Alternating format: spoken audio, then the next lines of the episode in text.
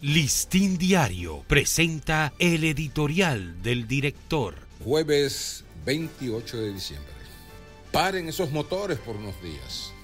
Si de las 19 muertes en el feriado de Nochebuena, 17 correspondieron a motoristas, es preciso entonces evitar que otra ola luctuosa ensombrezca al país en el último asueto del año. Así como las autoridades prohibieron la circulación de vehículos pesados desde el sábado 23 hasta el martes 26, medida que se volverá a aplicar este fin de semana, también deberían incluir a los motores y pasolas, con excepción, por supuesto, de los que trabajan y son identificados como motoconchos o delivery, pero solo hasta las 8 de la noche de esos tres días.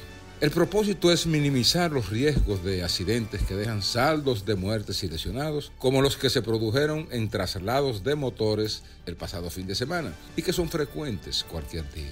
Razonablemente, es más saludable adoptar esta precaución a modo experimental que volver a presenciar otra cadena de accidentes por culpa de las imprudencias en las vías públicas. Para colmo, y no es exagerado decirlo, más del 80% de los motores circulan sin luces traseras y por igual, la mayoría de sus conductores no usan cascos protectores. Si consideramos que semanalmente las rachas de accidentes trágicos en motores se originan entre viernes y domingo, desde las 10 de la noche, con más razón se justifica imponer estas restricciones temporales.